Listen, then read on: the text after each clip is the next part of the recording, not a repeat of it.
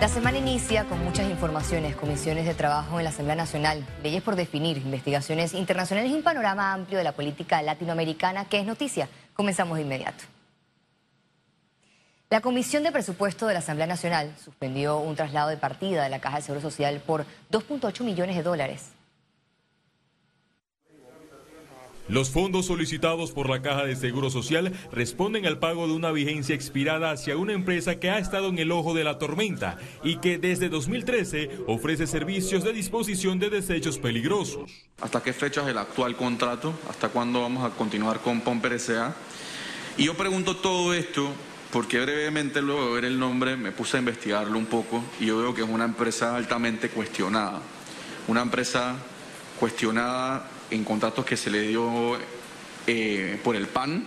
La institución confirmó que a través de una nueva licitación contratará empresas con mejor eficiencia en el manejo de insumos médicos. Nosotros, nosotros trajimos los registros de, de, las otras empresas que prestan servicio en el resto del país solamente de Pomper. Ahora, si nos comprometemos, eh, nosotros vamos a revisar el caso. En este momento ya hablé con el doctor Croston, él va a investigar exactamente porque con lo que usted señala es delicado y tenemos que evitar que eso, si está pasando, siga. Otro cuestionamiento también fue la ausencia de informes mensuales por los traslados inferiores a los 200 mil dólares. Que la Caja del Seguro Social no ha enviado un solo informe desde enero hasta la fecha. Al culminar la sesión, el subdirector de la Caja de Seguro Social, Francisco Bustamante, evitó dar detalles a los medios sobre los pagos millonarios en contratos. Félix Antonio Chávez, Econius. Y en horas de la tarde de este lunes, el director de la Caja de Seguro Social defendió la reestructuración de presupuesto. Nuestra solicitud fue acogida y tengo información de que será sometida al Consejo de Gabinete junto al nuevo presupuesto y en el cual se han incorporado los recursos para poder enfrentar situaciones como el salario de los funcionarios, el pago de los turnos de los médicos, el pago de eh, los servicios básicos como energía eléctrica. También se ha incorporado elementos para mantener y garantizarle los medicamentos a los pacientes, los equipos de protección personal, eh, sobre todo en este tema de la pandemia Retomamos las notas del Pleno. La Comisión de Presupuesto de la Asamblea Nacional aprobó el traslado de partida al Ministerio de Vivienda y Ordenamiento Territorial por 3.8 millones de dólares. En realidad estábamos aspirando a unos 3 millones 900 que estaban divididos en dos proyectos. Uno aparte para Ciudad Esperanza y otra parte para un proyecto en Barú. Estas son 200 casas que están avanzando, pero requerían alguna eh, partida adicional para poder pagar cuentas viejas. Bueno, esto mismo estaba pasando en Ciudad Esperanza, solo que en el caso de Ciudad Esperanza son edificios que están ya a la espera de ser entregados, pero faltaba todavía un pedacito que tiene que ver con la planta de tratamiento de aguas residuales. La ley que regula la pesca en Panamá sigue estancada en una comisión de la Asamblea Nacional tras falta de consenso. Si usted es un líder, comporte, sí, a mí no me gusta esto tampoco. En un ambiente tenso, los pescadores y los diputados de la Comisión de Asuntos Agropecuarios no lograron un acuerdo para modificar la ley que data de 1959. Hoy día, en ocasiones, personas se meten a pescar, inclusive donde se reproducen o nacen las fuentes de estos animales que a la postre ayudan a la activación económica. La propuesta contempla sanciones por irregularidades que van desde la suspensión de licencia de pesca por dos años y multas de hasta 150 dólares por cada tonelada en naves de servicio interior. Esto que está pasando aquí está mal. Documento. Antes de la antes de la invitación, Franco, ¿tú me invitaste a nosotros? No. Entonces no tenemos, no te diciendo cosas que no son. Nosotros hasta dónde vamos a llegar que en menos de un año esta administración pesquera lo que ha hecho solamente ha sido atacar al pescador. La Autoridad de los Recursos Acuáticos recomendó tachar el artículo 146, que señalaba la reglamentación de la pesca artesanal y las sanciones. La Autoridad de los Recursos Acuáticos propone que sea eliminado por completo las multas dirigidas a los buques comerciales y artesanales en la República de Panamá. Le estoy, le estoy diciendo tras las voces en contra, la próxima discusión en primer debate se fijó para el jueves 22 de octubre. Félix Antonio Chávez, Econius. De los 700 millones que debe el gobierno a los proveedores, 6 millones de dólares corresponde a pago atrasados a los productores, reveló el ministro de Desarrollo Agropecuario. Hemos pagado más de 55 millones al sector arrocero, más de 60 millones a los diferentes sectores y estamos avanzando. Tenemos una deuda ahora mismo de 6 millones, pero estamos consiguiendo los recursos para hacerle frente al pago del arroz. Así que hay que ir y vamos trabajando.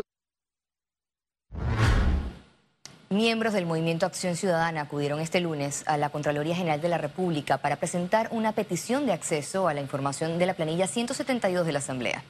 Los ciudadanos desean información detallada y evidencia de los servicios prestados por las personas contratadas y el nombre de los diputados que realizaron las contrataciones. Además, conocer los contratos y documentos refrendados por la Contraloría que sustente egresos de las partidas presupuestarias que contienen la planilla 172.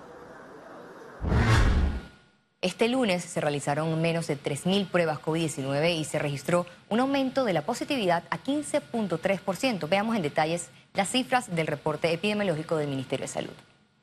El reporte epidemiológico de este lunes totalizó 125.181 casos acumulados de COVID-19. 436 sumaron nuevos contagios por coronavirus. 752 pacientes se encuentran hospitalizados, 115 en cuidados intensivos y 637 en sala. En cuanto a los pacientes recuperados clínicamente, tenemos un reporte de 101.545. Panamá sumó un total de 2.574 fallecidos, de los cuales 10 se registraron en las últimas 24 horas. Y continuamos porque un medio alemán reportó que autoridades de su país libraron este lunes órdenes de arresto internacionales por el tema Panama Papers, pero no especificó los nombres. El medio vinculó a Jürgen Mossack y su socio Ramón Fonseca. La información surgió de un medio impreso que en su portal web destacó una investigación de los Panama Papers. El medio destacó la existencia de dos órdenes de arresto internacionales. Precisamente Ramón Fonseca se defendió en un tuit y dijo, vendimos sociedades a un banco alemán que las revendió a empresarios que las usaron para temas tributarios en los que no tenemos nada que ver. Economía. Es presentado gracias a Factoring de Caja de Ahorros. Caja de Ahorros, el banco de la familia parameña. El sector construcción está optimista con las ventas de viviendas en el país en medio de la pandemia. Con pasos positivos, el sector inmobiliario avanza en la Feria de Viviendas Capac Expo Habitat 2020 tras iniciar un proceso de reactivación económica por pandemia. Sus líderes esperan buenos resultados. Tenemos muchas expectativas, vamos a medir muchas cosas a través de la feria. Es una gran oportunidad, van a haber muchísimas ofertas porque definitivamente tenemos que ver cómo apoyamos a la gente que necesita viviendas. Aquí va a jugar un papel fundamental los bancos, cómo van a apoyar también ellos con hipotecas a nuestros clientes. Solo el tiempo nos dirá cuándo volveremos a las tradicionales ferias presenciales, pero hasta tanto superemos la crisis sanitaria que tan duramente ha golpeado nuestra economía, la feria virtual CAPAC Expo Habitat seguirá siendo la opción. Confían que si trabajan juntos, los bancos, promotores y constructores, los clientes obtendrán viviendas dignas a precios razonables. Sí, ya ahí dependerá de cada estrategia de cada promotor, pero sí, hay, hay buenos precios. Más de 11 bancos eh, dispuestos a darle financiamiento, eh, que tienen fondos eh, de 400 millones de dólares otorgados por el Estado de la Banca Internacional enfocados a viviendas de interés preferencial. Eh, y entonces esto ocasionaría mejores plazos, mejores tasas. Se espera que este espacio deje un impacto entre 40 y 60 millones de dólares a la economía del país. Ciara Morris, Econews. Panamá exporta. Este lunes inició con Export 2020, una feria virtual para promover las exportaciones panameñas. 130 exportadores panameños tendrán la oportunidad de reunirse virtualmente con 40 compradores internacionales como Walmart, Centroamérica y PriceMart para cerrar negocios y vender sus productos, pese a que las exportaciones 2020 reflejan una caída de 9.8%, el rubro de alimentos incrementó 8%. Pensamos que eh, los alimentos es y será muy importante. Los mercados están exigiendo alimentos saludables y nosotros tenemos estas frutas tropicales que son deliciosas y que el mercado eh, eh, lo pide. Así que yo pienso que se va eh, la sandía va a repuntar, el melón va a repuntar, el banano va a seguir exportándose bastante bien. Las empresas de Panamá Pacífico inauguraron este lunes una expoferia con bolsa de empleo. El evento virtual organizado por la Asociación de Empresas de Panamá Pacífico presentará productos y servicios de las compañías miembros hasta el 24 de octubre. La participación es a través del sitio web feria.adedap.org. Además cuenta con un espacio de bolsa de empleo para capacitar y atraer el mejor talento humano a este régimen económico. Esta iniciativa busca seguir generando plazas de trabajo e incentivando la transferencia de conocimiento conectando personas y organizaciones. Esta alianza con la Asociación Nacional de Profesionales de Recursos Humanos, ANRE, fortaleceremos aún más este propósito ya que trascenderemos una publicación de una vacante a un acompañamiento integral a todos los que se postulen, que va desde el asesoramiento de cómo hacer una hoja de vida hasta cómo proyectarse en una entrevista de trabajo. Economía. Fue presentado gracias a Factoring de Caja de Ahorros. Caja de Ahorros, el banco de la familia parameña. Al regreso, internacionales y recuerde, si no tiene la oportunidad de vernos en pantalla, puede hacerlo en vivo desde su celular a través de una aplicación destinada a su comodidad. Es Cable Onda Go, solo descárguela y listo, ya venimos. Quédese con nosotros.